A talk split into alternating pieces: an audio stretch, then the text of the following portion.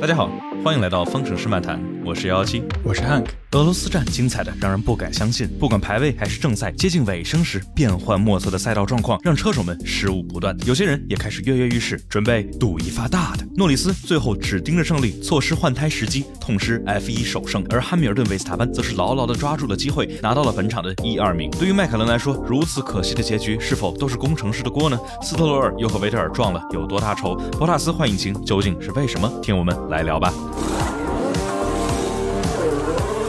我们看到了诺里斯错失首胜，真是非常的让人痛心。当然，老汉拿到了他第一百场的胜利，然后韦斯塔潘也是从最末尾换了一个新引擎，但是一路超上来，最后的话抓好了时机，然后拿到了一个第二。那我们就直接主题，我们进入到比赛瞬间。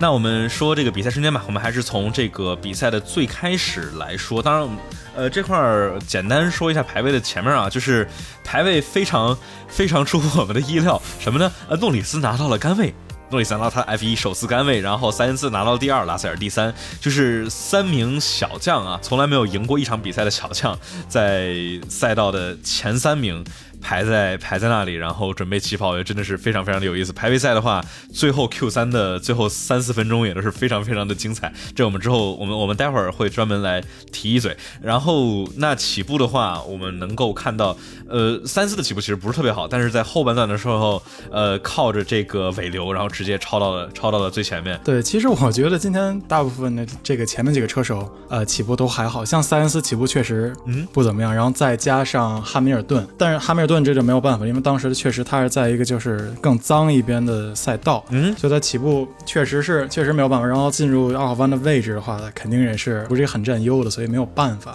嗯，对啊，就是我们看见在这个赛道右侧就是脏的那一侧起步的汉密尔顿啊、塞恩斯，其实起步都不是特别好。汉密尔顿其实是连续。连续两场起步不好，虽然他连续两场都是在比较算是倒霉吧，反正都是在脏的那一侧，也就是不管是蒙扎还是在今天的这个索契这一个赛道上面，都是赛道的右侧，所以说赛道右侧没有多少橡胶，所以让起步的时候抓地力可能没有左侧那么好。我们看见呃斯特罗尔，然后诺里斯，然后拉塞尔，其实都是在左侧，然后他们三个人起步都是挺棒的。我觉得这个开头的话也是让这个塞恩斯感觉，哎呦。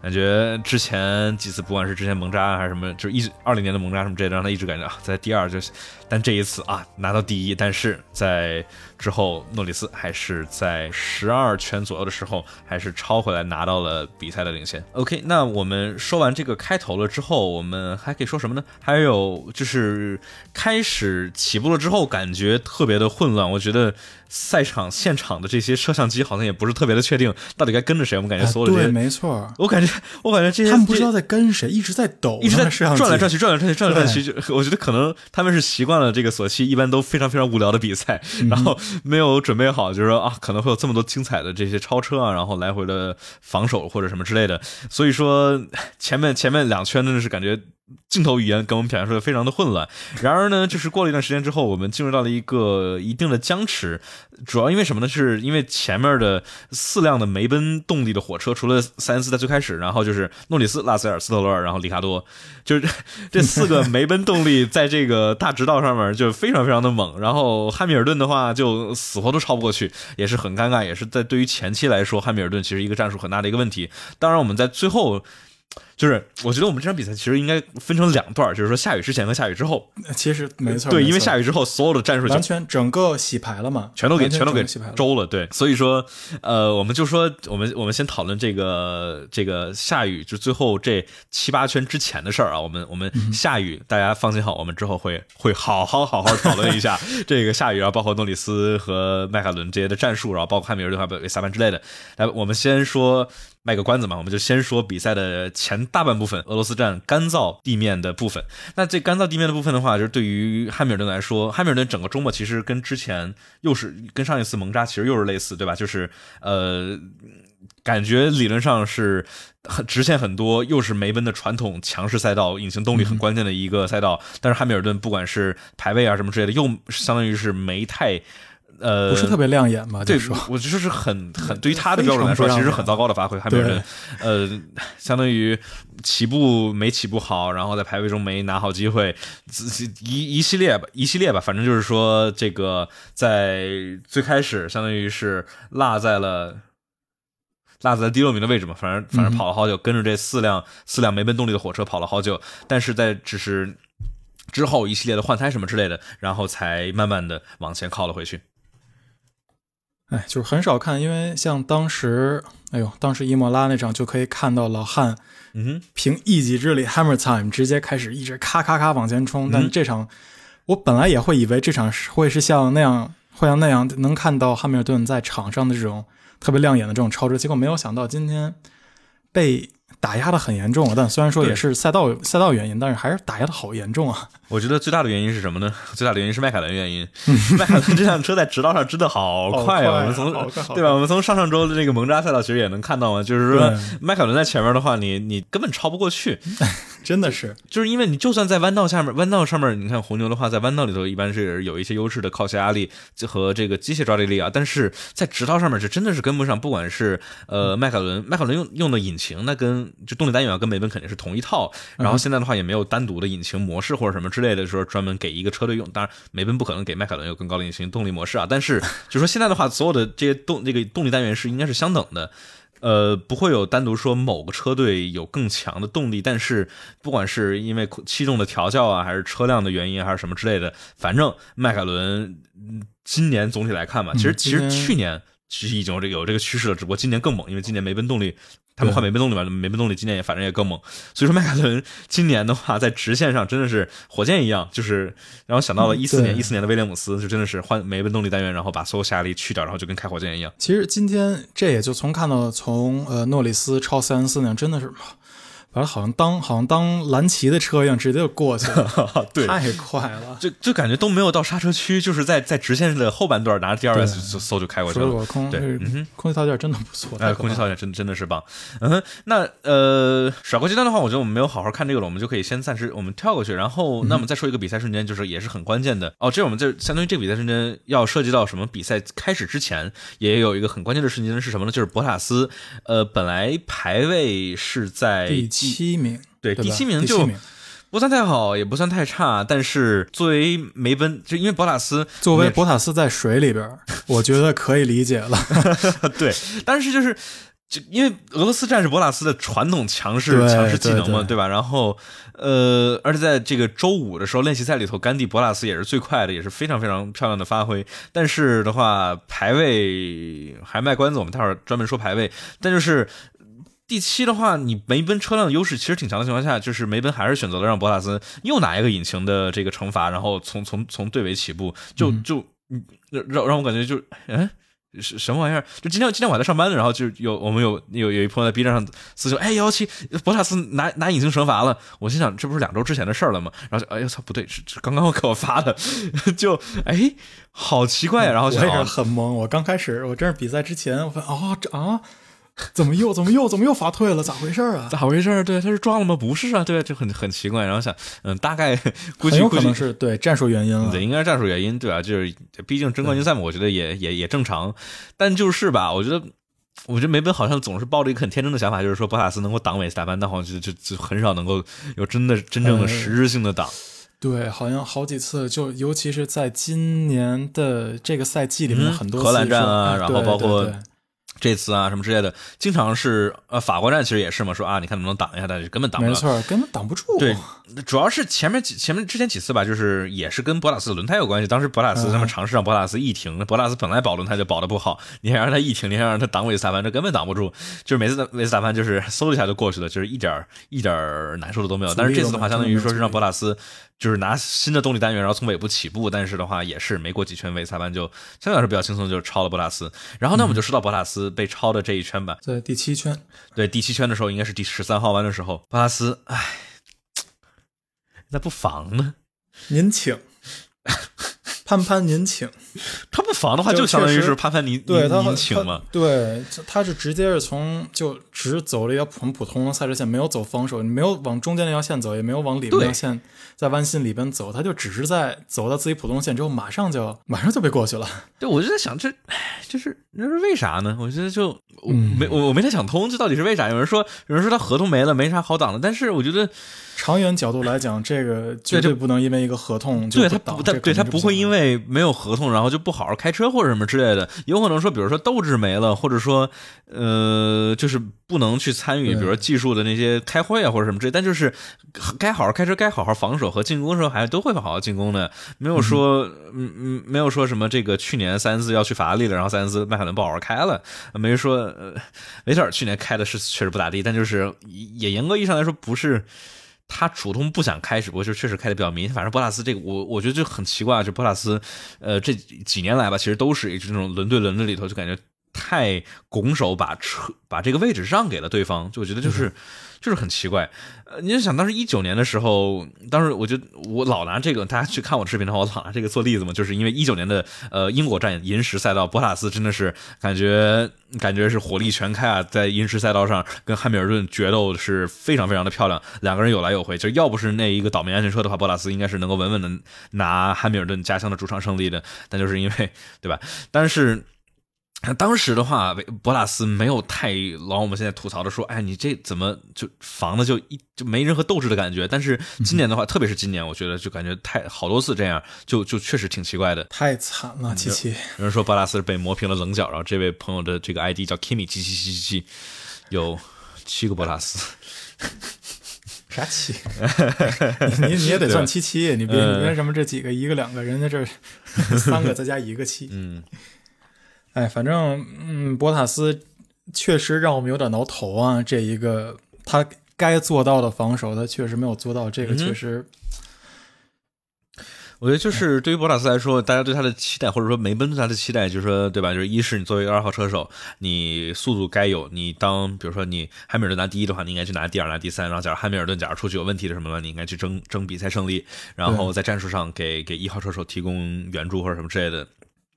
这些博拉斯做的是很不错的，相对于佩雷兹来说，就是在车队里头，另外一名车手是一名超级巨星的情况下，呃，博拉斯能够跟另外一名很牛的车手保持来说相对来说比较近的，相对来说比较近的距离啊。比如说该上领奖台，你看这场就是今年的话，博塔斯都有多少场比赛上领奖台了？就有一二三。哦，当然我这个当时还看过一个视频，就他们就是说就在这种。博拉斯赢的比例里面，今天真的很小，因为就今天一场没赢，对，一场没赢，一场没赢嘛，今天一场没赢。一八年的话，一八年的话，他也就是赢了，赢了一场还是两场来着？当然，一八年的话，那跟一八年的俄罗斯战上，他就 Valtteri James 来着。但是你看，比如说 今年的话，今年的话，博拉斯上了下来上了七八次，而佩雷兹的话也只有他几次？一次、两次，他得了一个有一个第一，当然是 b a r a n 是巴克，巴克是对啊，佩雷兹的话。今年只有两次上领奖台，而且很明就是伊费斯塔潘开起来看起来啊，今年红牛的车大部分情况下是更优的。然而在这种情况下，佩雷斯经过了十五场比赛里头，只有两场比赛登了领奖台的上面，其中巴库那次胜利还是相当于是拱手送给他的，因为维斯塔潘爆胎了，爆胎，然后汉密尔顿按了 Magic 冲出去了。就假如不是这俩出去的话，他他怎么着还是会一个第，就最多就是个第二，最多最最多对最多是个第三嘛，就就嗯。呃，就比较比较比较神奇吧。就是今年，我觉得就不不管怎么样吧，就可能就是说是有可能这个 汉密尔顿跟维斯塔潘确实比我们想就是直接看到的更牛，因为这些车手都是很优秀的车手。但是放在这两两位车手身边来看，一下就不行了。嗯，来吐槽完博拉斯的垃圾防守之后，那我们就进入到周末亮点。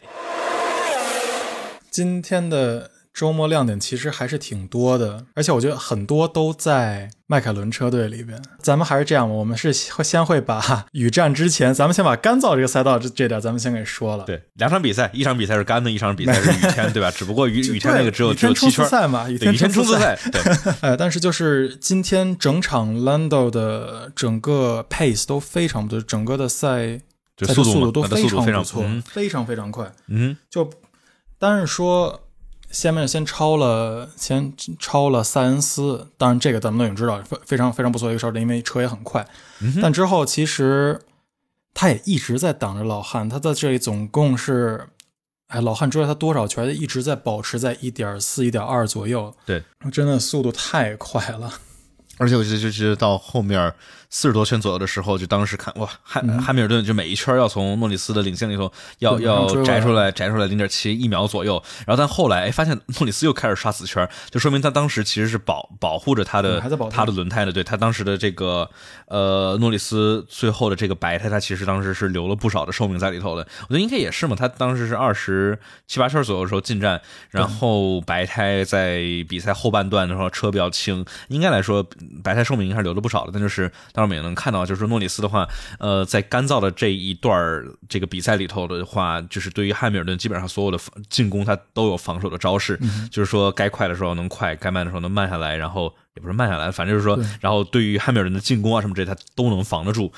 呃，一是说迈凯伦这辆赛车真的是快，就是在直线上面，就是同样是梅奔动力单元的这个梅奔大车队，呃，不太不太超得过，不管是里卡多还是诺里斯。再一个加上诺里斯今天的话，整场发挥真的是非常非常的漂亮，就是说能够在比赛的前面领先，在这儿领跑。他把塞恩斯超过之后就跑了，他真的就跑了。对，塞恩斯这边，哎呀，虽然说其实法拉利看来车本身的车的这种尤其长距离，再加上。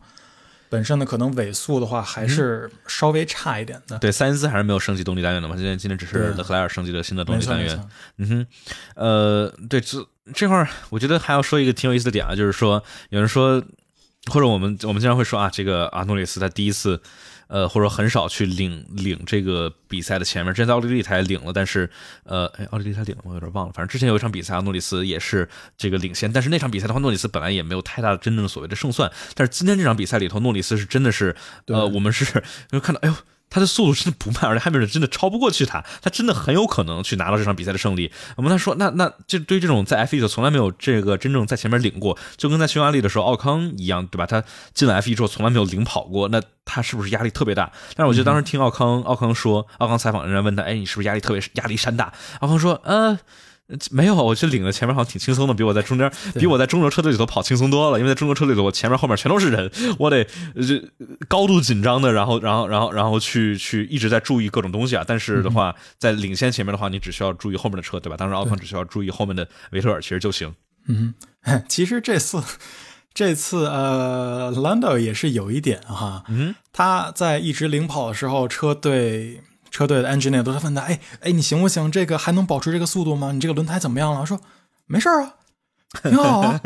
没毛病。这我这我这这这这我这速度还能保持成这样啊？胎完全没毛病啊。嗯哼，对，就特别逗，好像真的好像比较。还挺放松的哈，作为第一次第一次领跑的，对我觉得对，就诺里斯的话，他跟这辆车这辆 M C 幺三五 M 这辆赛车的磨合已经是已经是非常非常的优秀了，就是不像里卡罗啊，有的赛道不行，有的赛道行，然后有的时候就怎么着都就开的不顺，然后但诺里斯的话就是基本上每一场比赛每个周末吧，然后可能除了荷兰站稍微弱一点点，但就是总体来说。都是能够把这辆赛车的实力给压榨到，压榨压榨全部压榨出来。那周末亮点，我们除了诺里斯，然后包括整体迈凯伦，就真的非常不错啊。我们就是又是一场比赛，你看，比如说之前的蒙扎，然后之前的这个，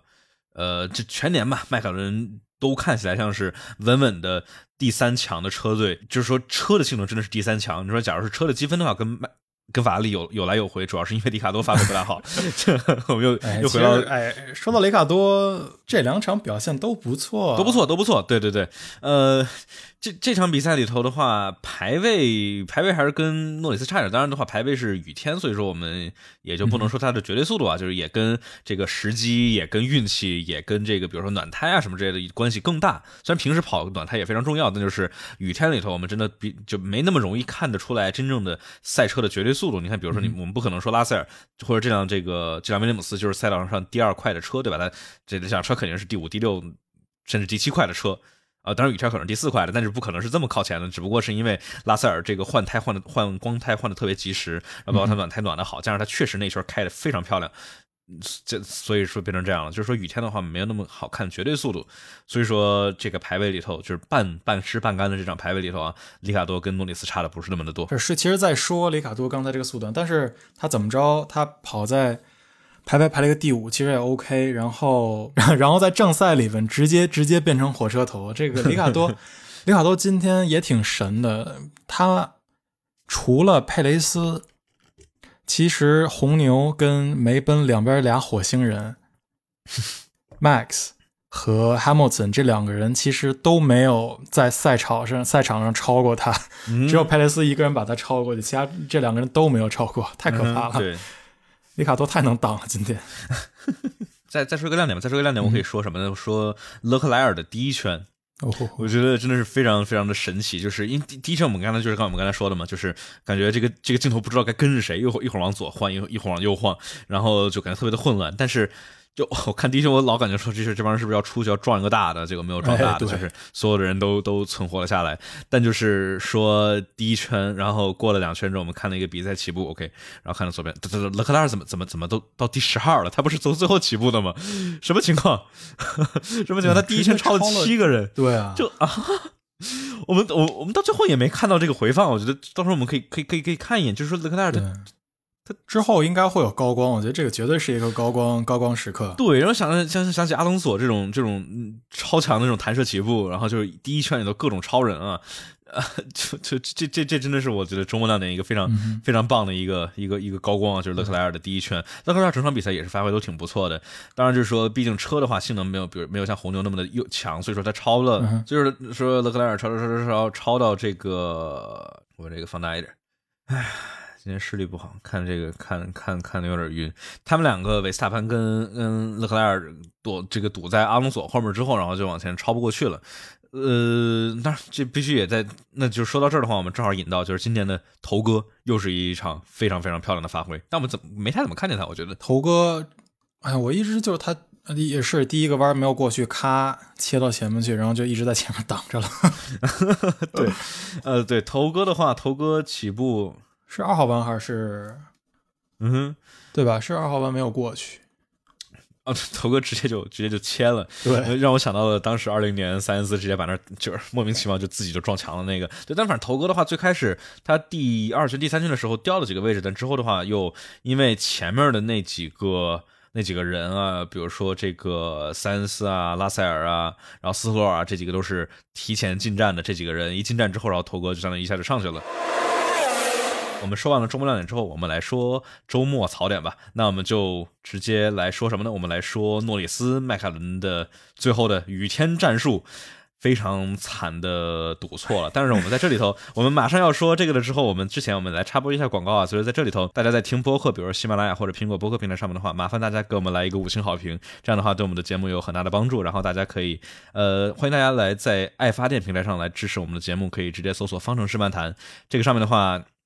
我们给我们爱发电的粉丝们会有一些福利什么呢？呃。大家假如比较想着急听比赛回顾或者什么这，比如错过直播，大家可以在爱发电上面支持我们，然后这样的话能够拿到方程式漫谈的抢先听版本，意味着就是我们今天晚上播客录完回顾之后，第二天早上就是周一的一大早，大家就能够听到热乎的新鲜的比赛回顾。欢迎大家加入我们的 QQ 群九七零二九二九零零，我们在比赛周末会有很多很多朋友在比赛这个 QQ 群的讨论，然后我们新内容上线和直播开播都会在 QQ 群里头通知大家。广告说完了，我们说回来，我们来说这个，我们感觉所有人都想讨论了什么呢？就是诺里斯、麦凯伦的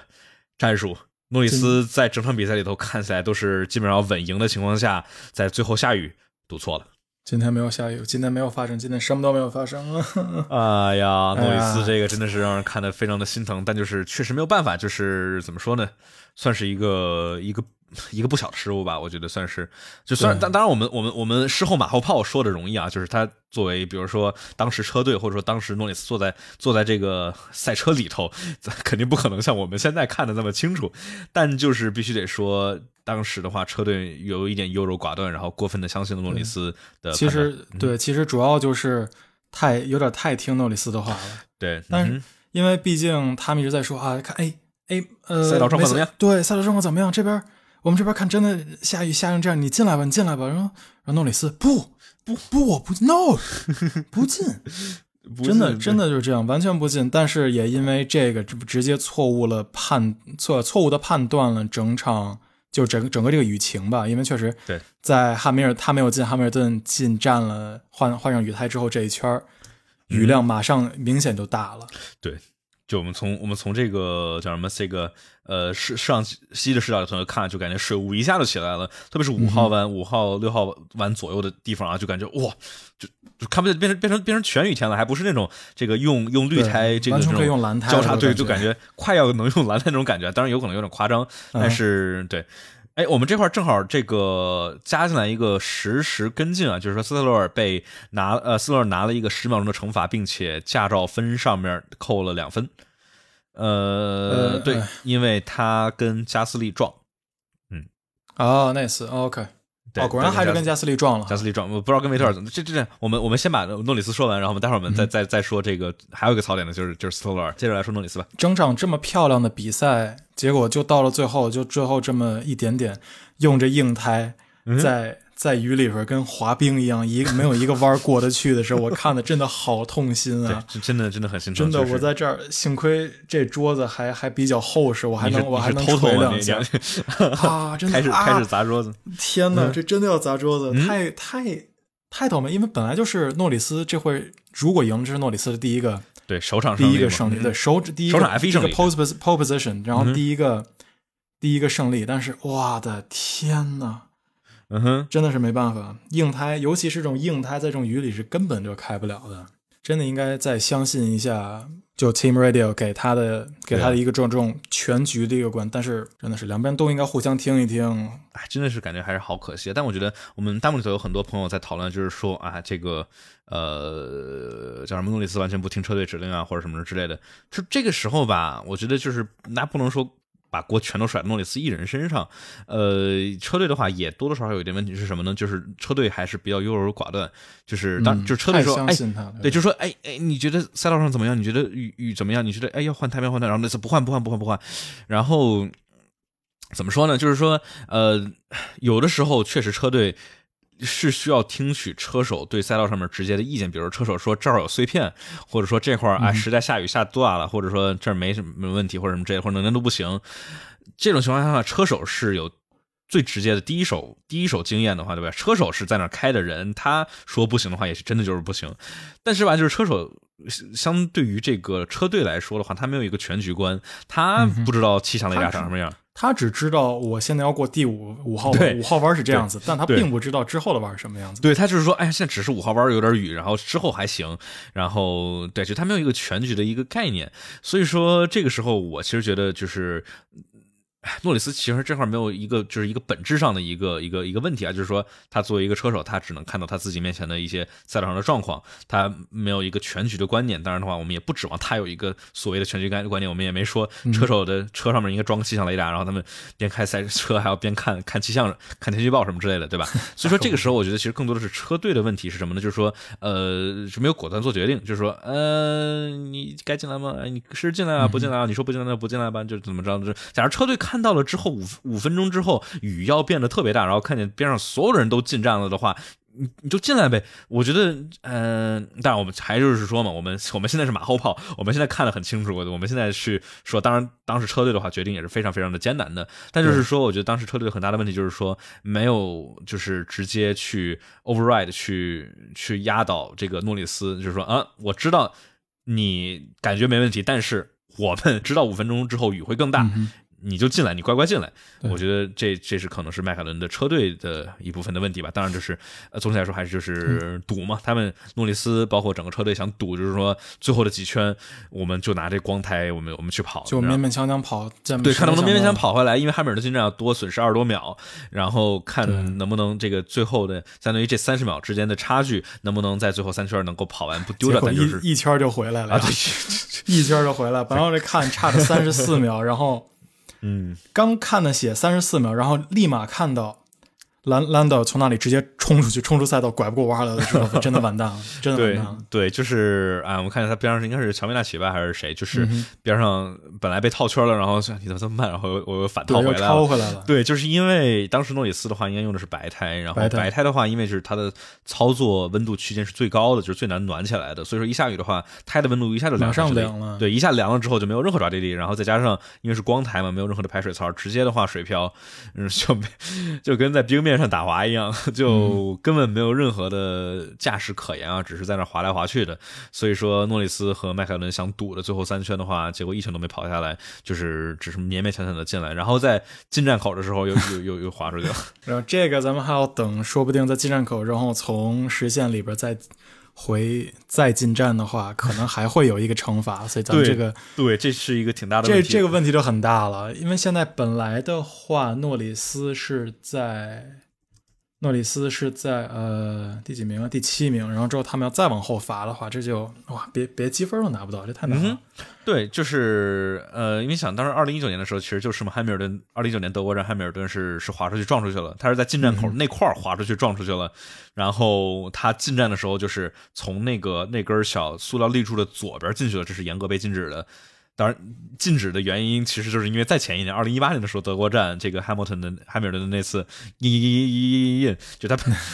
那那那次事故，然后所以说在那加了个立柱，然后第二年汉密尔顿就果真就像我们这个身体力行的这个展示这个立柱哦，你必须得从右边走，你从左边走的话，汉密尔顿拿了一个五秒钟的惩罚。呃，这一次的话，我不知道这次有没有这个塑料立柱啊，但是就是因为。因为因为上次那次德国站的话，那是相当于说是 FIA 专门说明了，说你必须得从右边走，你不从右边走的话，我们会给惩罚。这次的话，我其实不知道，呃，他们这次进站口有没有这个立柱，就是说你必须得从那边走，所以说还得再看，我们还得还得再看有没有什么跟跟进。F1 的车队天气信息是是他们，我记得他们是好多车队是用的是同一家供应公司。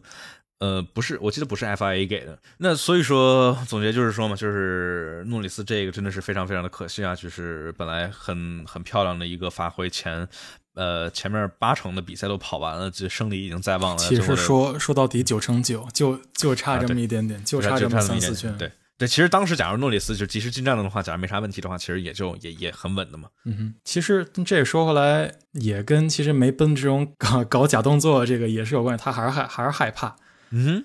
这因为他要搞假动作，假动作差点就已经把诺把里卡多给搞了之前，然后这次他可能又怕有这种东有这种哎梅奔的奇奇怪怪的这种小动作，害得害得他进站，他进站，哈密尔顿没有进站，然后哎，其实还是这个雨，他没有没有看清这个雨到底是怎么回事。对，嗯，有弹幕朋友朋友说就是哪哪年的话，就是说二零一就是二零一八年是哈密尔顿进来了，然后又出去了，然后又进来了，就是。就是当时他不确定到底要不要进嘛，然后那次是那次是汉密尔顿赢了二零一八年的德国场比赛，然后二零一九年的时候那不加了个柱子嘛，然后二零一九年的话汉密尔顿在柱子前面撞了，前翼掉了。然后他从柱子左边进来了，这是。二零一九年的。之后看的也看见采访，说汉密尔顿跟诺里斯在一块采访，诺里斯肯定很明显心情不是。特别的好，但就是。汉密尔顿也是。拍拍肩膀说啊，你这开的真确实挺不错的。我觉得一这就是。说，同样是。机会，对，同样同样是。英国人嘛，而且我们老说嘛，说诺里斯未来未来是。未来可期，就是。他其实有的是。机会，就跟我觉得有可能，我们为什么说上次蒙扎，呃，尽管全年同一个队伍里头诺里斯是。发挥是碾压里卡多，但是蒙扎里卡多赢了，诺里斯好像没有那么不爽。我们得猜的啊，就是。呃，因为诺里斯他知道他在他的位置在队伍里头是是很稳定的，对吧？对，迈凯伦的未来是在诺里斯身上，呃，他不是那么的着急去去需要证明啊，去需要证明自己的地位或者什么之类的。未来的话有的是机会。迈凯伦的话，今年整体这个上升的趋势让我们觉得啊，未未来可期。呃，OK，那我们说完这个这个槽点之后，还有什么槽点呢？还有一个没说完的，还有个好玩的，就是诺里斯这关于进站的，就是诺里斯最后不是在那儿在那儿防汉密尔顿嘛，然后这个。是是他工程师吧？跟他说是是说后面韦斯塔潘还是什么之类的。然后对对对对，然后然后就跟反正跟他说后面有几就跟他离了几辆车距离的呃有些人的情况。啊，OK，耶耶耶耶，我不管我不管，是的，是的，我不管，完全不管。对，因为是对，这其实确实是，我觉得，哎，他他现在只只关注着一个人，对他只关注汉密尔顿，我觉得屁股后面的一个人，其实现在跟他说维斯塔潘跟他其实关系，说实话不大。对，我觉得真的是像什么，他他他确他确实烦，有的时候 就是比较着急。但我觉得也能理解，这种这种这种需要高度精力集中的时候，就没人没人想听那个别人在耳边在那哔哔说。其实很很正常嘛，很多都啊，shut up，I'm racing man，这种嗯很正常。嗯哼。那我们说完这个槽点之后，那我们就来说什么呢？我们来说今天好多车队进站慢，哎，怎么回事呢？又开始。真的，这这种时候叹气真的是没办法，因为太着急了。因为两已经已经是两场嘛，都会都啊，因为这两场其实都在呃换胎上出了问题，而且是各种各样的车队。对这个 FIA 出的真的是这个新系统吗？反正，在蒙扎的话，蒙扎的话就现在因为是实锤了，是系统系系统出了问题。然后这场这场呢，哎。你也也有可能吧，对吧？我觉得，我来我我来给那个观众朋友们、这个听众朋友们解释一下这是什么情况呢？就是说，大家还记得之前大家不是老讨论嘛，说是 FIA 限制这个进站进站，所以它是怎么限制呢？就是说，呃，就是为什么红牛这两年里头老有这种老能做到这种两秒钟左右的快速进站呢？一大原因就是因为他们不是进站的话，四个轮胎要换，然后各种各样的玩意儿要操作嘛，什么之类的，对吧？然后它每一个这个轮胎枪上面会。传一个信号，就是传到这个有一个总控的信号。假如所有四个轮胎都传的信号都是说我们都上完了，然后总控的信号说别的都没问题，把红灯变绿灯，然后车手走。但是呢，就是说 FIA 是发现，哎，红牛它现在前段时间之前一直用的是什么系统呢？是说这个轮胎枪上这个轮胎的时候，它是自动去。找这个扭矩特征，说，就比如这轮胎枪，它感受，哎，现在是没有什么扭矩，哦，扭矩到了一定程度，它根据这个趋势去判断，哦，当我出现这样的扭矩特征了之后，在比如说一百五十毫秒之后，轮胎就肯定上紧了，或者百分之九十的情况下，它都上紧了。那这个时候就是说，就算轮胎还没有完全上紧的情况下，它这个轮胎枪它会发出来一个信号，去告诉电脑说，哎，我们这边上紧了，就是通过这种自动化的这种算法的形式。来进行进站，这是为什么红牛能够做的这么快？因为它还没上紧呢，它其实就说上紧了。这样的话，信号发出去，人反应过来之后，它真的上紧了，然后一松手，然后就走。所以说能够出现这种一点八八秒这种这种快速的进站。然后呢，FIA 颁的新的政策就是说，哎，我你们不能这么干，你们必须得人手工上完轮胎之后得按一个按钮，说我这上紧了才行，不能拿电脑判断。然后呢，这个规则是在今年的比利时站。正式的实施的，当然比利时站的话没，比利时站不算对，没没有比利时站，比利时站比利时站是什么？我不知道，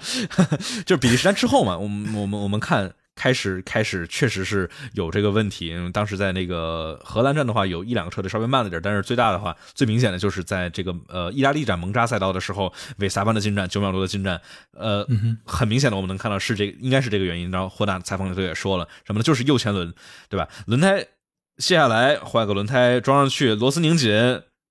哎，都换好了，怎么不走呢？大家面面相觑，然后发现哦，右前轮这个轮胎枪的这个换胎工发现忘记按按钮了。其实就是这样，就是之前太习惯了这个电脑。主要需要一个这种重新学习的，就甭管是动一根手指头，其实这个因为对他们来说肌肉记忆嘛，之前有这么多次这么多次这样，就是按照没有按这个按键这种肌肉记忆。嗯，之后肯定是会很不习惯。嗯，对，但是我觉我其实对这个规则好像没啥问题，就是说确实你拿这个就是两边的，我觉得论论论点，我觉得其实都也算合理嘛。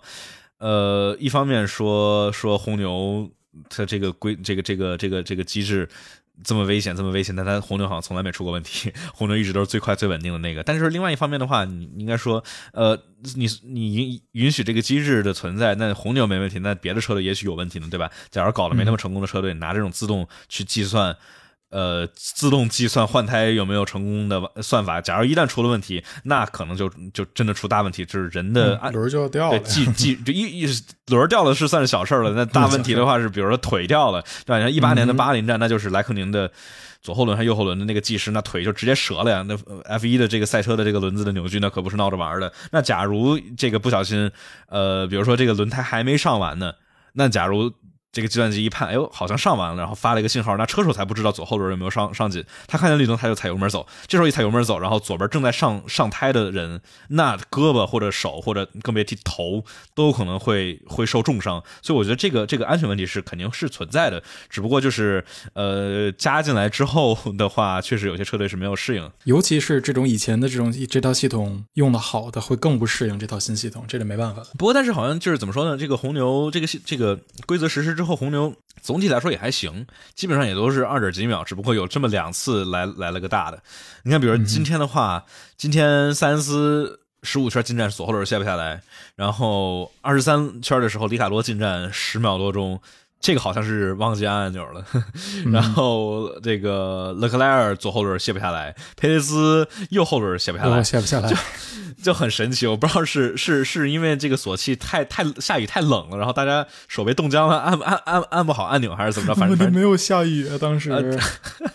这是问题啊，它没有下雨，哎，就就就很就很神奇。反正我觉得这这算今天的槽点之一吧。反正就这么多车队都都出现了进站失误，我不知道是是特别热，好像和特别凉，好像这就是你看之前奥地利的时候也是，好像一到奥地利，然后反正特别热的情况下，好多车队进站就出问题。然后今天好像是比较冷，然后就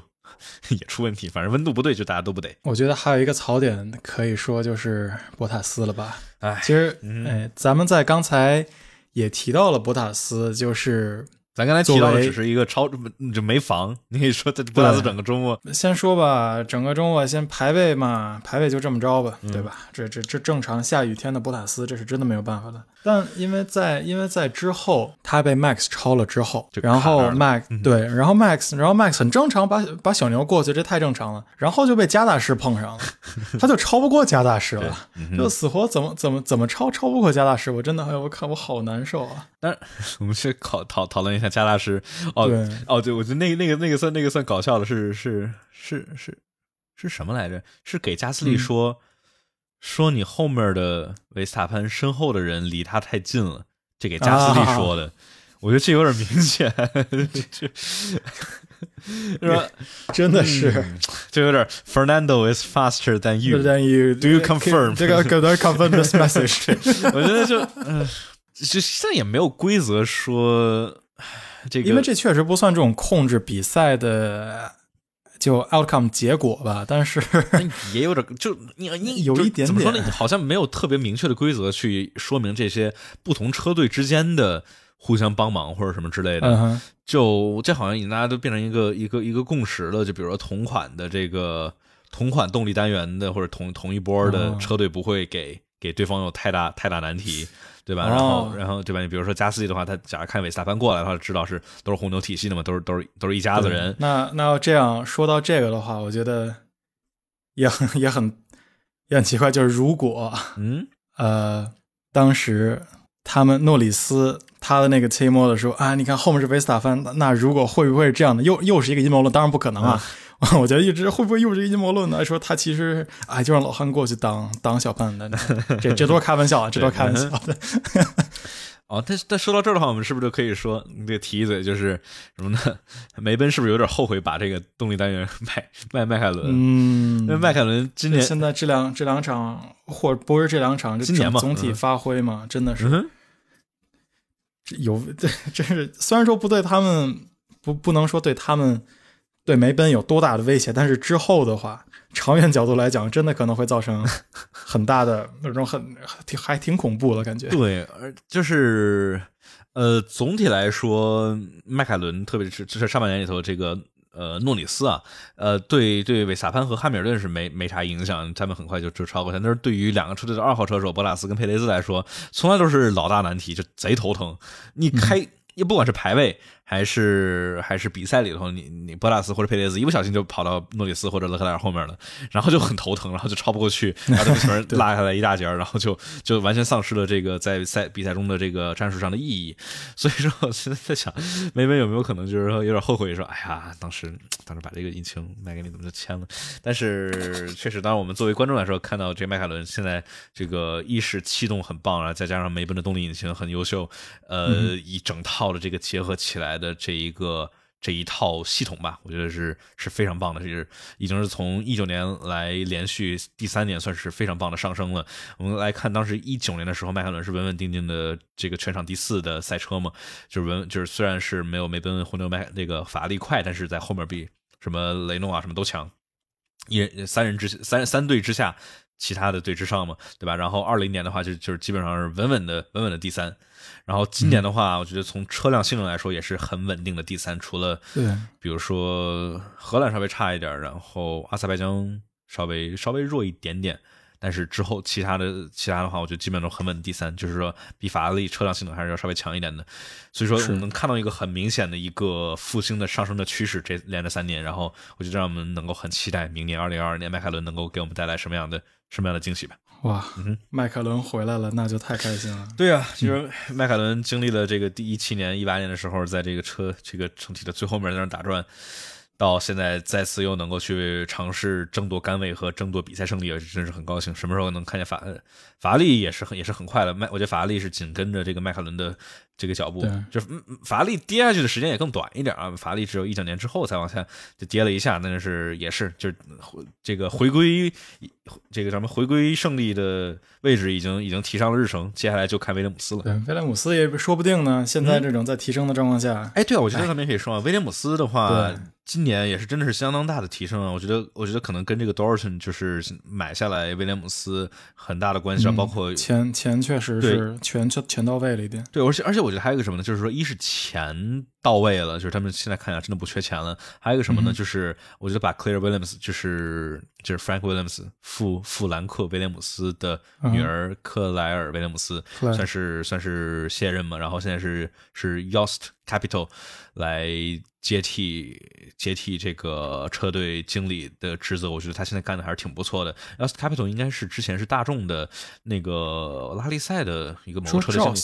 是那个是吗？要那个要死还是 JOST 我我我也不知道怎么读，反正 Capital 他不是也在做 Le Mans 什么的吗？对对对，反正反正也是有经验的。对赛车经验还是很多。对，就是他虽然没有 F 1的经验，但就跟这个迈凯伦的 Andreas Seidel 一样，他之前是、对吧？保保时捷的919系列，当然在 WEC 的成功跟 Andreas Seidel 是分不开的。当然，我们能看见 Andreas Seidel 来到迈凯伦之后，迈凯伦的提升，就是说这三年迈凯伦的提升，跟 James Key 啊，跟 Andreas Seidel，包括扎克布朗的整体的对这种呃整体赛车团队的结构的调整都是密不可分的。所以说，我们看到今年伊什 Dorton 进来，然后包括整体威廉姆斯的这个领导的。领导的结构体系的调整，我觉得对威廉姆斯的复兴也是有至关重要的影响。对，有人说威廉姆斯真靠 VW 翻身，嗯，也许呢，我们我们可以到时候讨论讨论这个阿尔文阿尔文签威廉姆斯，然后包括威廉姆斯之后的动力单元什么之类的。我我们最后最后最后可以提一嘴子，这个、好像从好像从槽点说说偏了，有点说飞了。说飞了。嗯，我们刚才说什么来着？博塔斯的整个周末博，塔嗯，那那我们说到说到说到这块儿之后，这个我们就继续再说一下博塔斯的这个排位吧。我们可以引到这个是梅奔的话，梅奔的整体的排位真的是比较比较神，比较一般。对这这这 Q 一 Q 二其实还行，主要是 Q 三的最，但是决定性的 Q 三不行，这是嗯这就是问题。对，而且是而且多重多重的不行，就是一是、呃他们进来太晚了，就当时就对，这个就算汉密尔他他们是严可言的对，但是他们肯定没有预料到会有老汉出这种事儿。对，而且就是，就算汉密尔顿没撞的话，当时汉密尔顿进来的话，也也是基本上是跑不了两圈热身的。而且我们从之前，比如说伊莫拉啊什么之类，我们来看梅奔的话，今年没有大死暖胎的话，他们他们暖胎对啊，一直不胎不好暖。对他暖不起来，不太好暖起来。所以说梅奔每次都是跑两圈暖胎圈。然后才能让这个轮胎暖起来，但是的话，他们进来的时候换光胎太换太晚了，所以说进来的话，就算全速跑的话，你也没法跑完两圈暖胎圈，所以只有一圈暖胎圈可以跑。那更别提汉密尔顿在最后玩了这么一出，撞了个撞了个墙，然后就就把博拉斯给挡住了。这个真的就是，所以说这个这么一出，就梅奔的叫他们进来晚了，加老汉的这个失误就，呃各种东西加一块儿对，又是一环扣一环了嘛。啊，对对对，一环一环扣一环的，让这个梅奔的排位非常的糟糕。然后最后我们也能看到，就是说排位里头本来本来梅奔在这个赛道上超级无敌有优势的，就是基本上是年年稳定的。我们在排位这个练习赛道也能看到，对吧？然后结果就只能捞了个汉密尔顿第四，然后博拉斯第七，这两个都是他们拿英特尔就绿胎跑的。对吧？最后的光胎大家都拿光胎刷出来更快的成绩，那他们俩都没用上，因为他们的胎没暖起来，所以根本根本根本跑不出来。嗯呃，虽然虽然是这样吧，我觉得说，虽然说也比较想吐槽，但是到最后，哎，还好还好是比较走运的是，他们两个人的成绩其实是，当然啊，汉密尔顿一百胜这是没啥可说的，嗯 但博塔斯这个佛里佛佛里佛气的拿了一个第五，也还好吧，也还好吧。我觉得可能也是，就是确实是说明就是。呃，上一场上一场蒙扎的话，他那么快的超上来，跟引擎动力也有挺大的跟引擎动力关系太大了，因为嗯主要是这种高速赛道的话，他们尤其这种新引擎带来的增强真的太厉害，也也像今天的法拉利也是嘛，嗯，就引擎新引擎真的差太多了。但是我觉得也也跟还是怎么说呢，跟车手也有关系吧。因为俄罗斯虽然是历这个传统的难超车，但是博塔斯确实是没超过去，就是在维萨班能够表比较容易的超这么多，然后从德克莱尔也能比较容易的超这么多的情况下，博拉斯换一个新的引擎，梅奔基本上是最最性能最好的，在这个赛道上性能最好的车，就怎么着都超不过去，一直保持十几名，只有是在最后下雨了之后，靠这个战术算是运气嘛，最后捞了个第五。所以说，就今今天的话。嗯，博拉斯的发挥真的是非常之糟糕。然后梅奔的话，呃，也好坏参半吧，我们就就就就这么说。对，嗯，那说到说到博拉斯，说到梅奔，我们是不是再可以讨论一下老汉的整个周末的？种种问题吧，这也算是一个槽点。呃，真的，真的是，其实我觉得反正挺神的。汉密尔顿居然可以在 进站出，哎，虽然说滑吧，但是毕竟他终于在进，不应该成这样，就很尴尬。就感我感觉是这种格罗斯格罗斯让老犯的，那格罗斯让只犯过一个问题，一直犯过一次，啊，他是哪次来着？反正出出场的时候 撞了。嗯，对，反正今年老汉的话。就和这个 Break Magic 就调他的这个 Break Magic 这个事情根本就过不去了，因为这次 又一次，对，又一次，这次是撞撞出了我们的那撞把那个 Jackman，这个起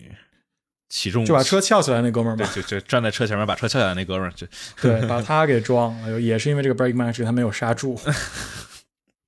然后再，然后再加上巴库的那场直接把自己的第冠军给扔掉的一次 break magic，今天这个 magic 真的是黑魔法，它不是一个白魔法，它是一个黑魔法。对，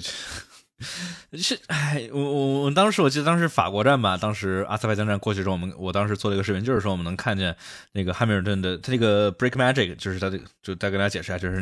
break magic 就是他们在安全车啊或者什么情况下要暖暖胎暖刹车的情况下，他要把刹车平衡调到前轮百分之九十。呃，这个按钮呢是在他汉密尔顿的方向盘上的，就是方向盘后面的左上角。在法国站的时候，他们当时之前汉密尔顿按错了一次，他就把那个按钮边上加了一圈垫着，就防止他已经加了，他已经加了。但是但是这个这周末 F P 二的时候，汉密尔顿又又按着了，然后把他最前面人给撞飞了，就 可以说是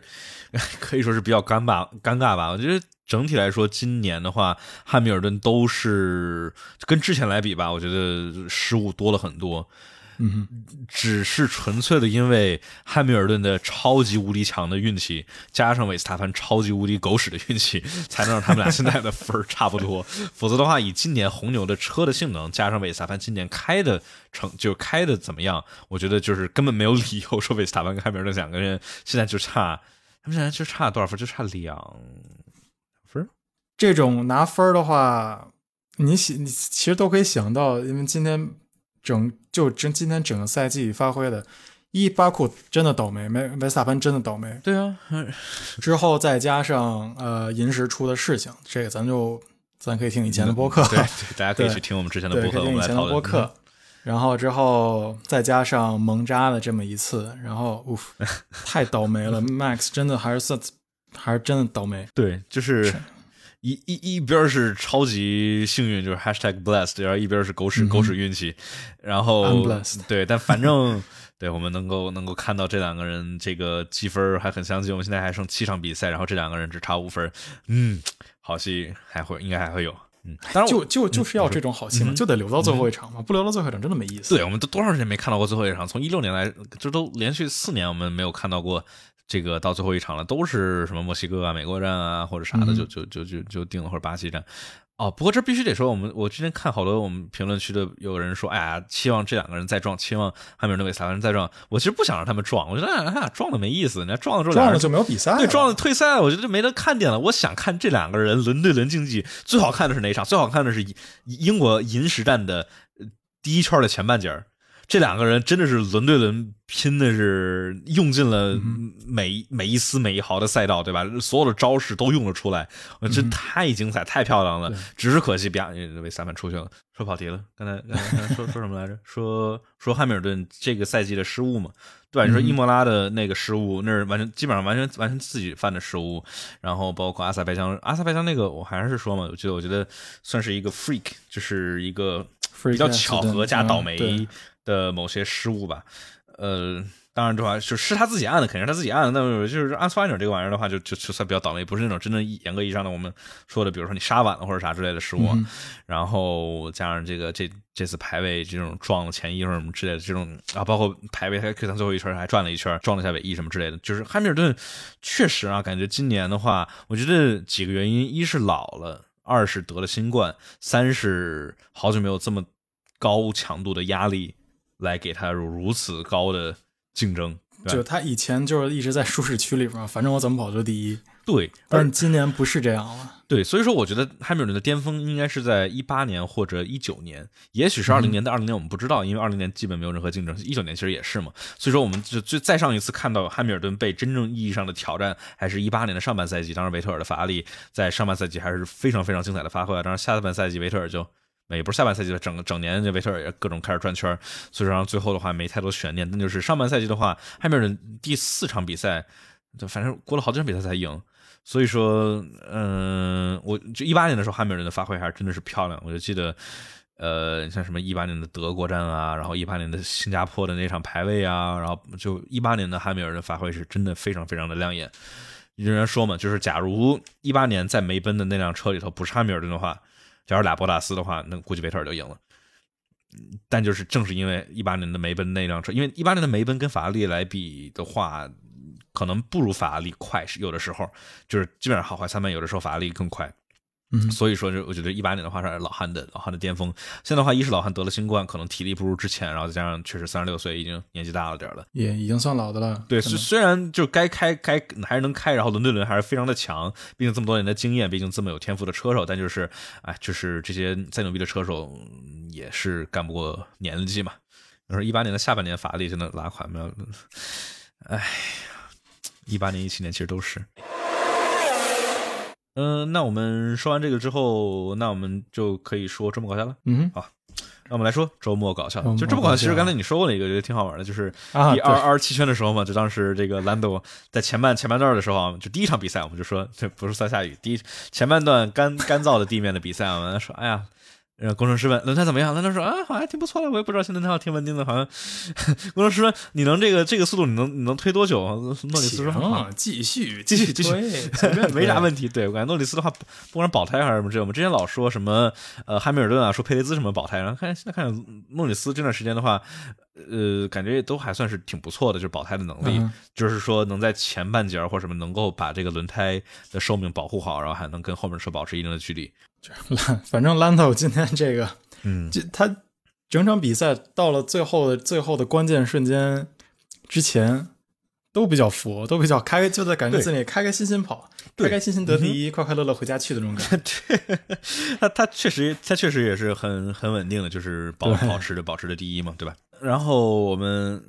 再说一个周末搞笑，这个真的是开始出现了老汉这边开始出现了人传人的这个情况哈。就老汉，当然每次都在说啊，哎呀，没轮胎了，老哥，啊，toss gone man，然后一直刷子，一直刷子。再看，再看今天，今天是谁呢？今天是维斯塔潘，维斯塔潘也是在后面的时候啊，今天哎呀，没抓不住地了，右前不行了，抓不住了，刷子，刷子，刷子。哎，今天真的是 太搞笑，这之后反正感感觉以后的剧情都要这么搞，只要一说，感觉就可以反奶。嗯哼。哎，真的，真的，真的是你。哦，对对对，纠呃纠正一下，左左前是左前没了啊。对，其实这样玩我其实我们大家看这赛道的话，我其实一直跟小威为啥是左前没了，感觉特别奇怪。好像确实他们左前耗的比较多。他他靠他靠那么走那种，确实左。他的他的三号三号弯是一个很高速的左手弯，那这所以三号弯磨的是右前轮。但是的话，哪些磨左左左前轮的？那一号弯磨左前轮，然后十一号弯磨左前轮。十一对。然后六号弯、七号弯和十号弯算是磨左啊，就是那那几个算是磨左前轮吧。啊，那所以说很多是这种中速左的那种偏直角类型的弯更磨左前轮一些，所以说应该是这样。所以说虽然有一个三号弯的高速左手弯磨右前轮，但是所以说总体来说还是左前轮是作为限制因素。嗯嗯，有人说哪一年的银狮？二零一九年的银狮，大家一定要去看，一定要去看，非常非常精彩的一年一场比赛。呃，有人说阿隆索有没有给 Max 上课？有点有点像，这可以说到这个也算周末搞笑吗？看着看着，啊，维斯塔潘换黄胎，OK，好，接着往前跑，接着往前跑。哎，等会儿阿隆索怎么跑维斯塔潘前面去了？什么东西？什么东西？啥？Alpine 啊？懂了，Alpine，Alpine 比红牛快。这哦，这这什么？确实是莫名其妙，因为主要也没给什么，到最后就给了一个回放。刚开始直播的时候没有都没有看到。对，就啊。就看旁边怎么怎么怎么阿隆索过去了，对，就特别奇怪，因为因为今天整场比赛，我最后当时我我当时咱们俩写这个收 notes 也看嘛，说啊阿隆索确实不错，但我想今天比赛我好像没怎么见到过阿隆索，就除了第一圈他他走了一个那个，他直接切了个弯出去了，但没怎么看见到他，那反正很神奇，我就觉得。啊，他怎么突然跑韦斯塔潘前面了？就所以说也是啊，根据韦斯塔潘，韦斯塔潘的白胎他其实进展进的有点早了，相当于说是他最后黄胎要要跑跑的圈数太太多了一点，也算是红牛的一一定上程度上的战术的失误吧。整体来说，红牛今天战术比较一般，要不是最后的这个，就他就是最后的雨胎换换绿胎换的比较很及时，所以最后捞了个第二。要要不是这个的话，韦斯塔潘可能也是被卡在加斯利后面了。嗯，其实我觉得这咱们是不是咱们说到那些提早提早进站的了吗？呃，那我们就说比赛花絮吧。那我们说完了周末搞赛，我们来说比赛花絮。我们这块来讨论一下比赛里头，纵观整场比赛全局有什么有意思的点，然后包括有意思的数据或者什么之类的。嗯嗯，我们已经说过了，老汉的这个失误多撞墙啊，就是说今年的话整体失误多，不管是排位赛里头，还是今天练习赛里头，还是今天在比赛里头，呃，比赛里头今天的话没多少失误，比赛里头今天老汉发挥挺棒。那就反正就是说，这说完了之后，我们说什么呢？我们可以说，呃，拉塞尔和加斯利开火车。哎呀，真的是其实笑死！对，其实挺神的。我好当时看的好急啊！拉塞尔第三名，后面一辆就没再怎么着没奔动力的火车嘛。对，但是我觉得很神奇，就是为什么斯特罗尔开阿斯顿马丁，他真的他过不去吗？我我感觉有时候斯托尔就确实容易容易超超不太过去，然后今今年也不是也是不止一次斯托尔被卡在这个拉塞尔后面了，因为这个首先是呃威廉姆斯在直线上确实挺快的，然后再加上拉塞尔的这个防守的技术啊，车技还是很伦敦的技术是很强的，所以说我觉得经常会出现这种，我觉得就是怎么说呢，这种火车情况就是要不是车其实没那么快，要么就是轮胎其实老了，但就加上了一个很优秀的车手，所以说后面跟着车就怎么着都过不去，然后跟一串车就很尴尬。那么这就是提到。这个花絮嘛，就是说最开始进站的那几个人谁呢？拉塞尔、塞恩斯还有斯托罗尔，在其实其实其实非常早就进站了。他们是在我看斯托罗尔是在第十一圈的时候就进站了，然后拉塞尔第十二圈，然后塞恩斯的话再往后一圈进站，就其实非常的早。对于黄胎来说，十多圈的时候就进站了。那么可能是想赌，要不是想尝试 undercut，undercut 前面的人，对他确实是 undercut，但是只是可能。他是要做两，他是真的要逼做两停吗？我其实这其实挺奇怪，因为在俄罗斯这么难超车队这么一站的话，我觉得他们车队肯定也有一定的数据就是支撑，就是说这个这个赛道上面就是来拼谁轮胎磨的少，谁能坚持的时间长，谁更持久，对吧？然后。两停的话，就是两停的前提就是说能比较好超车，利用轮胎优势。确实很难超这这个这个赛道。对，所以说我其实挺好奇他们那那前面提前进站的那三个人是怎么想，就是战术是什么样的一个思路啊？他们肯定是有原因的，不会不会不会瞎进站。当然的话，就是说很明显，我们纵观全局比赛完之后，我们来看前面这三个人进站，算是一个很失败的一个战术。一是赛道整体来说很难超车，呃，再一个就是 呃有个加斯利在开火车，这三个人进了站之后出来就就被。堵在加斯利后面了，全部被加斯利挡上。对对，然后加斯利这个胎啊，一直坚持到了三十多圈，他才进站。三分后面这帮人一直一直被被卡在后面，就非常的尴尬。对，其实保胎大师现在看来不在大牛，其实是在小牛。对，小牛好几场了。加斯利，对加斯利，加斯利好像一直这样。我觉得也跟小牛有的时候这个战术比较迷有关系，就是好像硬要让这个感觉这个车其实还行，但是硬是要让加斯利或者角田去堵这个。赌一赌，出安全车啊，或者什么之类的，反正就就就就挺挺挺奇怪的。但哎呀，虽然说这三三个安斯特罗尔、塞恩斯和拉塞尔都比较提到进站，嗯，但塞恩斯最后的话运气还算。塞恩斯还是比较走运的。塞恩斯在这个赶上雨的时候，比较还是换胎换换雨胎换的比较合适，最后拿了个第三名，还是恭喜啊！真的是大起大落。对于法拉利来说，今天啊真的是大起大落，吓死了。对，然后的话，拉塞尔的话，最后第三名起步，最后第十名也就还凑合吧。我觉得对于威廉姆斯的车的，就是正赛里头的性能也就差不多，我觉得不高不低。呃，排位里头肯定是超乎我们预期的发挥啊，但是威廉姆斯这个车的正赛性能一直是，一直是不咋地的，所以说能到第十也还是不错。当然，这个斯托尔的话第十一，那为什么斯托尔为什么这几场比赛老跟维特尔撞呢？我真的是搞不懂了。挺奇怪的，这撞谁不好，他撞他老大哥，对，撞他老大哥撞撞队友，然后就对，嗯，有有有有有有有点迷啊。我们刚才弹幕朋友也跟我们说了，我们有一个实时的跟进，就是说斯托尔因为。呃撞了加斯利嘛，然后这个拿了一个五秒的罚时以及一个两两分的驾照分。斯托尔今年的话已经一共扣了一个一共扣了八分了，其实已经已经不少了。这个现在还剩至少七场比赛呢，所以。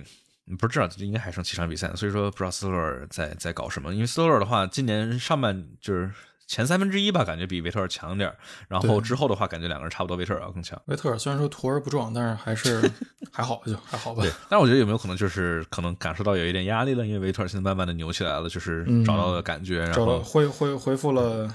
这种老滑头又又做回来了。对，我觉得就是老说维特尔这个叫什么老了老了，我觉得说维特尔老多人说维特尔老了，其实很大就关系是根本原因是，一九年的不是二零年的时候比不过勒克莱尔，但主要是。一九年呃不二零年的时候，维特尔开的确实烂，加上勒克莱尔确实强，然后我们老说哎维特尔不行不行，但是维特尔毕竟人家还是四次世界冠军，该有的速度对吧？该有的伦敦的技术还是有的，只然后所以说莱阿斯顿马丁虽然没什么季前测试，然后适应了半天，但是找到了手感之后，我觉得肯定还是能比这个斯特罗尔强的。我对斯特罗尔的评价一直都是说，就是算是一个还不错的中游车手，只不过排位很慢而已。但是所以说跟维特尔这种顶级是顶级级别的车手来一比的话，还是还是差得多。有人说马丁会不会改回之前的高斜率？不知道啊，就是不知道还要不要超美本。当然，明年的话，气动的整体东西都改了，所以说也不知道。我们说完了比赛花絮之后，我们是不是可以进入到未来展望了？嗯，是的，下一场下一场土耳其战要看一看会怎么样啊？土耳其战，我觉得还是还是还是还是挺激动的。我们上一场不是去年的话，土耳其战，哎，这样我们正刚说完斯托尔对吧？去年的话，斯托尔拿了一个拿了一个杆位，然后最后。呃，最后汉密尔顿是把这个中性胎硬是给磨成了一个光胎，就然后拿到了他第七次世界冠军的胜利啊！我觉得上次土耳其战也是非常的让人，我觉得很多很多朋友都感觉非常喜欢的一场比赛。看今年的话，能不能够再给我们带来一场非常非常有意思、精彩的比赛？土耳其站的话，我们好多朋友问啊，这到底是红牛快还是梅奔快？我觉得这也是今年非常有意思的一点，就是 每个赛道不是说某个车就一定快，对吧？今年的话，嗯。这个当时什么奥地利啊、法国站啊，然后什么之类，那时候是红牛快，然后呃蒙扎呀什么之类的是是梅奔快，就是有来回的交错，不同的车是适应不同的这个赛道，然后包括我们看蒙扎，然后包括现在的这个呃俄罗斯站，迈凯伦也是非常的快，所以说我们光看赛道的构造的话，土耳其站的构造的话，就是有不少。高速弯，比如八号弯，对吧？非常非常的高速的这个多 apex 弯，然后有一些直道，所以说我觉得总体来说还是比较均衡的。我觉得可能更偏向于红牛一些。就这种，今天我们整体来看的话，除了这种蒙扎。呃，然后包括这个俄罗斯站的话，梅奔的车辆性能可能是没有红牛强的，当然也得看车辆的具体的调教以及配置什么之类的。但是就是我们给出来一个总体的趋势，感觉是红牛是更强的，至少是在维斯塔潘手里，红牛的车是更强的。佩雷兹怎么样，我们才定说。所以说，呃，就就看吧。我觉得，我觉得红牛可能会更强势一点，然后可能会维斯塔潘再次拿回来这个呃冠军赛的领先。当然的话，我觉得怎么说呢？不知道不知道叫什么？这个汉密尔顿这个引擎到底要不要再换？我们现在还有几场比赛，汉密尔顿的话，这个引擎到底要不要换，还是一个谜。当然这场比赛的话，之前他们老说啊，维斯塔潘换，你要不要也换？但就是对于梅奔来说，没太大理由，因为本来至少赛前的话，大家想，哎，梅奔就是索契这条赛道是梅奔的传统技能，梅奔来这就是这。从我们在索契比赛以来，梅奔在这从来没有输过，要么是博拉斯，要么是汉密尔顿，要么是罗斯伯格赢，对吧？所以说，这为什么何必要放弃一个稳赢的这个比赛，然后来去换一个引擎呢？当然，我们今天的话差一点，差真是差一点，差一点，但是最后还是最后还是赢了。对，所以说我们之后的话，也有可能汉密尔顿可能要换一个引擎，谁知道呢？然后未来展望之后，期待一下吧，期待一下。威廉姆斯对，确实是威廉姆斯整体的车辆性能有有非常非常多的非常多的提升啊！就是我觉得我们也是很乐意能够看见这么一个老牌的车队，总算没有是在赛道的后面，在这儿对，终于算是两条腿终于回来了一条吧。嗯，对对对，是的。有人说三三的引擎撑不到赛季结束，三三的话，今年应该至少还有两个，一个全新的引擎，然后还有一个是一半的引擎，对吧？我记得，所以说我觉得韦斯塔潘的话，这引擎应该是没啥问题的。呃，一场引一一个引擎，它能够新引擎至少能跑五场比赛嘛，然后剩下的话两场比赛拿那个呃之前的那个引擎来跑，我觉得我觉得应该是没啥问题的。汉密尔顿的话，我觉得现在稍微更悬一点，但是主要大家要考虑，就是因为因为比利时根本没跑，然后呃匈牙利这种雨战对引擎的损耗其实是更低一点，因为他们不会有那么高的引擎模式，所以说可能需要考虑到这一点，就是说不是说比一场比赛就是说耗费一定的量，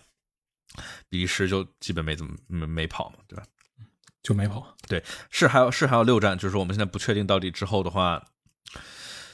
呃，没有日本，应该是土耳其、美国、墨西哥、巴西、澳大利亚是肯定没了，这可能要再看沙特阿拉伯，然后以及阿布扎比。其实现在也就是看梅奔什么时候换这个新引擎了，看他换的时机是在哪里，他不能不能再往靠后的时候换，否则没有意义。对你不可能阿布扎比换嘛，阿布扎比换这后面也没了，你你就沙特阿拉伯也不太能换。对，所以我觉得他要换的话，肯定是沙特阿拉伯之前，因为沙特阿拉伯那个赛道有非常非常多的高速高速部分，所以说，我之前不是说嘛，就是我觉得梅奔很有可能是在什么呢？是在呃墨西哥，墨西哥换一个新的引擎，因为墨西哥的话是红牛的传统强势强势赛道，就是本来也有可能就是。我觉得他们也得看，也得看他，比如说这个跑的怎么样。我觉得这场比赛里头，红牛让这个换让维斯塔潘换引擎，一部分就是说看周五，哎呦。梅奔看起来还是相当的强，我们反正胜胜算不是特别的大，我们还不如就赶紧长痛不如短痛，然后赶紧换了。所以我觉得可能墨西哥可能是相反的类似嘛，就是说梅奔看红牛可能在墨西哥很强，因为本田传统强势嘛，高原里头本田的引擎很强，本田的涡轮的特性让他们在高原的性能能够更优秀，然后包括红牛的气动也是在高原墨西哥呀、巴西这种地方能够有更好的发挥，所以说我觉得梅奔可能要选择这个，就看就看梅奔。会不会像今天的今天的红牛一样这么走运呢？就对，本来是以为哎呀会拿不到一个好成绩，结果拿了一个第二回来。今天说白了，说回到今天比赛，嗯，红牛是真的赚，红牛今天真的赚，对，红牛是赢大赚大了，没奔是没亏。梅梅奔是照常发挥，汉密尔顿拿了一个该有的胜利，呃，红牛是赚大发了。我觉得红牛本来的这这块的话，可能想着说是拿个第七、第八什么，就对就已经挺满意了。赚的，Max 结尾非常高兴，我觉得，而且我觉得这也是叫什么呢？这场比赛是好长好长时间以来，我觉得不管是韦斯塔潘的粉丝还是汉密尔顿的粉丝，都感觉啊还不错，看到了一场还不错的比赛。主要是没有，哎，没有没有这种碰撞的话，还会还是看的都比较舒对。舒心一点，舒心一点，对，最起码对粉丝来说，对，或者说我们在这开，我们在开直播的时候没有那么大家在吵架，对，就是大家吵架是好，就是语言文明，不要人身攻击就行。我觉得大家呃给出该有的论据，然后去一定上的争吵，我觉得也是也是挺挺开心的，就是来大家分享，因为嗯。这个比赛嘛，就是很多这种东西，它这个规则是没有写死的，也写不死。所以说，到底谁对谁错，我们觉得大家都都有自己的看法。也欢迎大家在我们的弹幕或者评论区里头来分享自己的呃感受啊、看法啊，或什么之类的。就是前提就是大家互相我们尊重这个观这个别的观众朋友们，然后以及尊重车手啊，然后不要有人身攻击，不要脏话或什么之类的，就是这样。嗯。有人说博拉斯再来一套，哎，真的奇了怪了，刚换完就不知道出了什么问题。哎，他们说是哎呀可能会啊有 reliability 这种可靠性的问题，但谁知道呢？这种这种东西都是很玄乎的。对的，嗯，那我们说完了这个之后，是不是是不是差不多了？我们是不是然后就可以进入到 Q&A 了？那。嗯，那我们在这块的话，在这个跟我们的听众朋友们说一下，就是大家假如能够在喜马拉雅上或者苹果播客平台上面。呃，听的话就麻烦大家给我们来一个五星的好评，这样的话能够给我们有非常非常大的帮助，能够让这个播客的这个排名能够往前一点，能够让更多的朋友看到。因为毕竟这个播客还是一个比较小众的东西，呃，怎么说呢？就 F 一本来算是一个比较小的圈子了嘛，对，相对来说，然后播客更是一个小的圈子，所以说，呃，F 一和播客听播客的朋友这个交集就其实是更小。所以说，大家假如感兴趣或觉得我们这个节目还不错的话，大家可以给给身边喜欢 F 一的朋友或者说听播客的朋友们推荐一下，然后。对，麻烦大家在喜马拉雅或者说苹果的播客平台上来个五星好评，写几个字儿，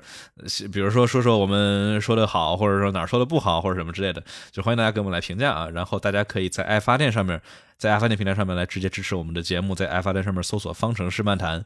呃，来直接对我们的节目支持，大家对我们节目的支持，这些钱我们会用来升级我们的设备、器材什么之类的。比如说，大家能够听到我们现在的声音，跟我们今年年初的时候的声音有相当大的提升，对吧？这些大家给我们投喂的钱啊什么之类的，我们是用来去升级我们的器材，然后这样的话来给大家一个更优秀的、更更好的吧，更好的这个体验，一个小的福利嘛，就对于我们爱发电的粉丝们给一个什么呢？一个叫呃方程式漫谈的抢先版，就是说，因为我们播客剪辑需要一定的时间，但是大家假如着急想听的话，比如说今天晚上想就需要睡觉，明天上班。对吧？想着急听的话，我们在爱发电上面的话，大家能够去发电的朋友们能够拿到一个抢先听的版本，就是能够在周一的早上能够听到热乎的新鲜的比赛回顾。所以就这样，然后大家可以加我们的 QQ 群九七零二九二九零零，然后我们呃直播和新内容上线都会在群里通知大家。所以说，然后我们。这场比赛的正式节目就到这里头，待会儿我们会进入到 Q&A 环节，大家欢迎大家把这个想问我们的问题，想我们讨论的点，比如刚才没说到什么东西，